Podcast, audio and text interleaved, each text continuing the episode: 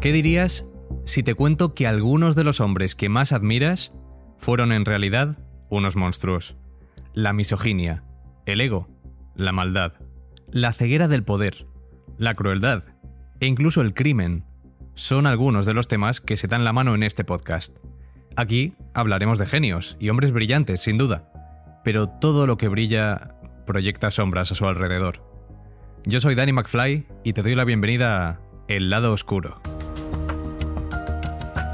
Esta temporada de El lado oscuro es una idea original de Danny McFly, producida en colaboración con Podimo, la principal plataforma de podcast y audiolibros en español.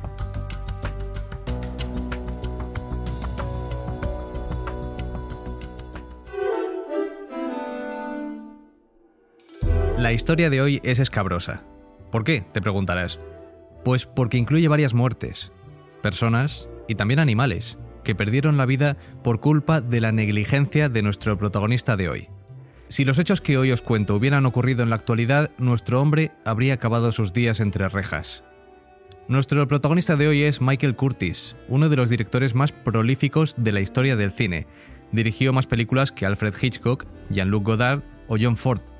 Ya fuera como director único o como colaborador, tiene en su haber más de 170 películas. Sin embargo, de entre todas ellas, destaca una, brillante como un faro en una noche de tormenta, Casablanca. 80 años después se sigue reverenciando como la obra maestra que es, increíblemente adelantada a su tiempo.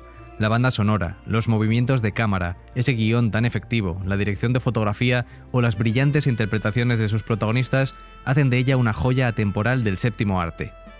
Admitámoslo, tenemos una deuda impagable con Michael Curtis por habernos proporcionado Casablanca y su influencia en el cine posterior es indiscutible, pero eso no le exime de sus otras faltas, imprudencias o incluso mezquindades, que son las que le han hecho ser digno merecedor de un episodio de este podcast. Pero para entender el lado oscuro de Michael Curtis, hemos de empezar por el principio. Se cree que nació un 24 de diciembre de 1886 en Budapest, y digo se cree porque aunque es cierto que era húngaro, la fecha exacta no es del todo fiable, porque le gustaba contar cuentos chinos sobre sus orígenes, incluyendo que huyó de casa a los 17 años para unirse a un circo o que había sido miembro del equipo de esgrima húngaro en los Juegos Olímpicos de 1912. Supongo que una celebridad tratando de hinchar su propia leyenda entra dentro de la normalidad, lo que sí es cierto es que tuvo un marcado acento húngaro que le acompañó toda la vida y que le dificultaba para hacerse entender cuando empezó a dirigir a sus actores en Hollywood. Un detalle es que en Casablanca insistió muchísimo a su diseñador de producción en que para una escena necesitaba un caniche, poodle en inglés. Cuando el hombre apareció con el perro, comprendieron que lo que pedía era un paddle, un charco. Mujeriego, padre negligente, adicto al trabajo, arrogante, este hombre tiene muchas de las cualidades que por separado harían de este un episodio más que interesante. A los 39 años llegó a Hollywood, no sin antes dejar abandonados en su Europa natal a un hijo y una hija ilegítimos. Se había ganado una reputación como director en Europa, donde ya había dirigido casi 70 películas, así que la Warner Bros. le invitó a formar parte de la industria que estaba proliferando en California a mediados de los años 20.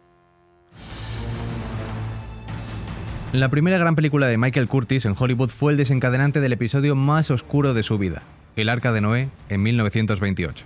Era una superproducción en la que se iba a representar el famoso pasaje bíblico del diluvio universal, una escena absolutamente impresionante, incluso con los estándares actuales. La tenéis en YouTube y si le echáis un vistazo se os encogerá el alma. Fue tan desgarradora y terrible de rodar como aparece en la pantalla. Michael Curtis hizo construir un gran estanque de agua que incluía casi 4 millones de litros. Lamentablemente, su afán por obtener autenticidad en esta escena le hizo descuidar vergonzosamente las precauciones de seguridad. Antes de comenzar, el equipo le expresó su preocupación por la integridad física de los extras, pero él le quitó importancia. Dijo, van a tener que arriesgarse. Su director de fotografía, profundamente ofendido, se marchó de allí y abandonó el set. Entonces, gritó la temida palabra, acción.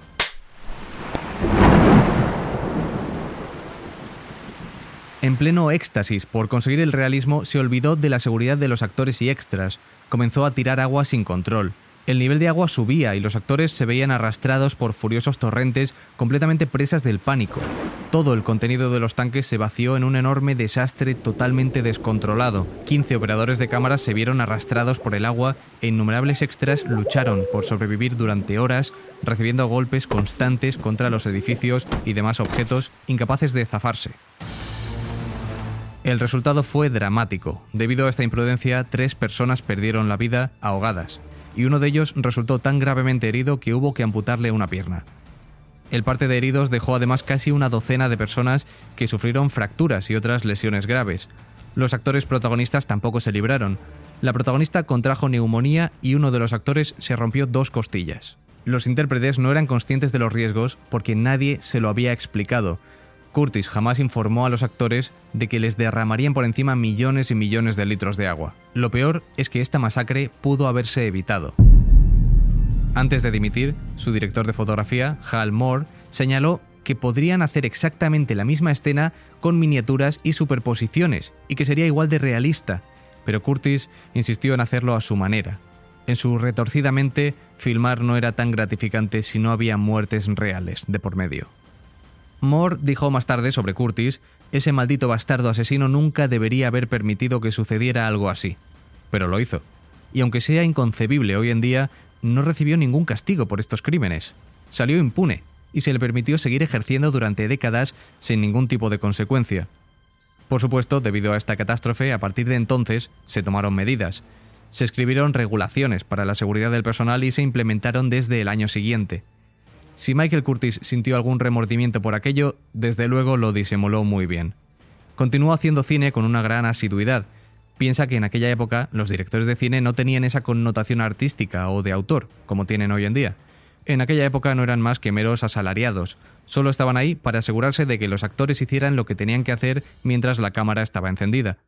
En cuanto terminaba el rodaje, cobraban su cheque y se marchaban a casa. Su siguiente gran película fue El Capitán Blood, de 1935. Ahí es cuando comenzó su larga carrera con Errol Flynn, con quien colaboraría en 12 películas y con Olivia de Havilland. Errol Flynn destacaría más adelante por su saltarín y risueño papel de Robin Hood, también a las órdenes de Curtis. Lo cierto es que, a pesar de colaborar durante tantos años, no se soportaban. Había una profunda animadversión entre el actor australiano y el director húngaro, Puede que parte de este odio implique a Lily Damita, actriz que se casó ese año con Errol Flynn y que había tenido algún escarceo amoroso con Michael Curtis años antes. Este odio entre ambos se fue fraguando película tras película, especialmente en la siguiente, La carga de la Brigada Ligera, de 1936. Tanto Errol Flynn como Olivia de Havilland estaban descontentos por trabajar con un director al que consideraban un tirano, y con un guion que parecía una historia de aventuras juvenil. Fue un rodaje duro, en las gélidas montañas de Lone Pine, en California. Flynn descubrió que su disgusto por el director evolucionaba hasta convertirse en un odio que elevaba su gélida temperatura corporal. Contaba Flynn que el viento era como un cuchillo y que todos los actores se congelaban en los delgados trajes mientras que Michael Curtis estaba envuelto en unos tres abrigos dando órdenes. Les hacía esperar horas sentados en los caballos muriendo de frío. Olivia de Havilland compartía la visión de su compañero de reparto hacia el director, ella decía que Michael Curtis era como Otto Preminger pero en húngaro, un hombre tirano, abusivo y cruel. No solo eso, sino que durante ese rodaje también se vivió un episodio de maltrato animal. Se utilizaron cables trampa para 125 caballos, cables ocultos que detenían su carrera de manera abrupta para derribarlos. De ellos, 25 murieron directamente o tuvieron que ser sacrificados posteriormente. El furor público resultante hizo que el Congreso de los Estados Unidos aprobara leyes para proteger a los animales utilizados en películas. Errol Flynn estaba tan indignado por la cantidad de caballos heridos y muertos durante la carga y por la aparente indiferencia del director Michael Curtis ante la carnicería, que en un momento, mientras discutía con Curtis al respecto, no pudo contenerse más y de hecho lo atacó físicamente. Se separaron antes de que se produjera algún daño grave, pero eso congeló permanentemente su relación. Aunque hicieron películas posteriores juntos, se despreciaban, y solo hablaban cuando era estrictamente necesario en el set. Su fama de arrogante fue creciendo con los años, y no era la única leyenda que se formaba a su alrededor. Se decía que Michael Curtis solo necesitaba cuatro horas de sueño. Su ética del trabajo demoníaca se acercaba al salvajismo, decían de él. Llegaba al set a las 5 de la mañana y se quedaba hasta las 8 de la tarde. se dice que las condiciones de trabajo en sus sets inspiraron la formación del sindicato de actores. Otra particularidad es que nunca comía durante los rodajes. Se saltaba los almuerzos porque interferían con su trabajo y sentía que a menudo lo cansaban. Por lo tanto, despreciaba a los actores que almorzaban llamándolos vagabundos del almuerzo, alegando que no tenían energía para trabajar por las tardes. En 1942 llegó Casa Blanca, una película que asombró al mundo y cuyo rodaje transcurrió sin grandes sobresaltos. Es cierto que el guion iba cambiando constantemente y hasta el último momento ni los actores ni tan siquiera el director sabían cómo iba a terminar esa película ni con cuál de los dos hombres se iba a quedar la protagonista Ilsa, encarnada por Ingrid Bergman. Michael Curtis, para dirigirla, le recomendaba que probara algo intermedio. Humphrey Bogart sí que tuvo problemas porque bebía mucho durante el rodaje y no sentía nada de química con su compañera de reparto. Además, estaba pasando un mal momento con su esposa, Mayo Method, que le apuñaló días después, aunque sin ninguna herida grave, pero esa es una historia para otra ocasión. El caso es que este húngaro incomprensible, a quien apodaban Iron Mike por su resistencia y su tenacidad, se entendía mejor con los aparatos técnicos del cine que con las personas. Tras su muerte, a los 75 años, Michael Curtis había destacado como director de todo tipo de géneros y su impacto en la cinematografía sigue vivo. Recordado por su habilidad técnica, versatilidad y su contribución a algunas de las películas más icónicas de Hollywood, este era el artista que el mundo recuerda. Ahora, gracias a este podcast, tú has conocido al hombre. Un tipo arrogante, negligente, mujeriego, incomprensible y terriblemente perfeccionista. ¿Preferías no haberlo sabido?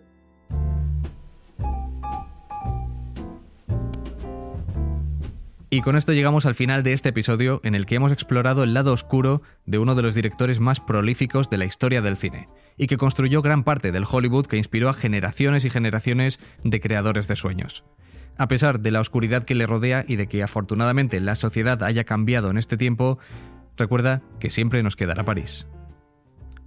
Espero que hayas disfrutado de este episodio y no olvides seguirme en redes para sugerirme de qué leyenda o celebridad te gustaría conocer su lado oscuro. Nos vemos en el próximo programa. Este podcast ha sido grabado en los estudios de Podimo en Madrid como parte de su Talent Hub. Guión Daniel Gallego.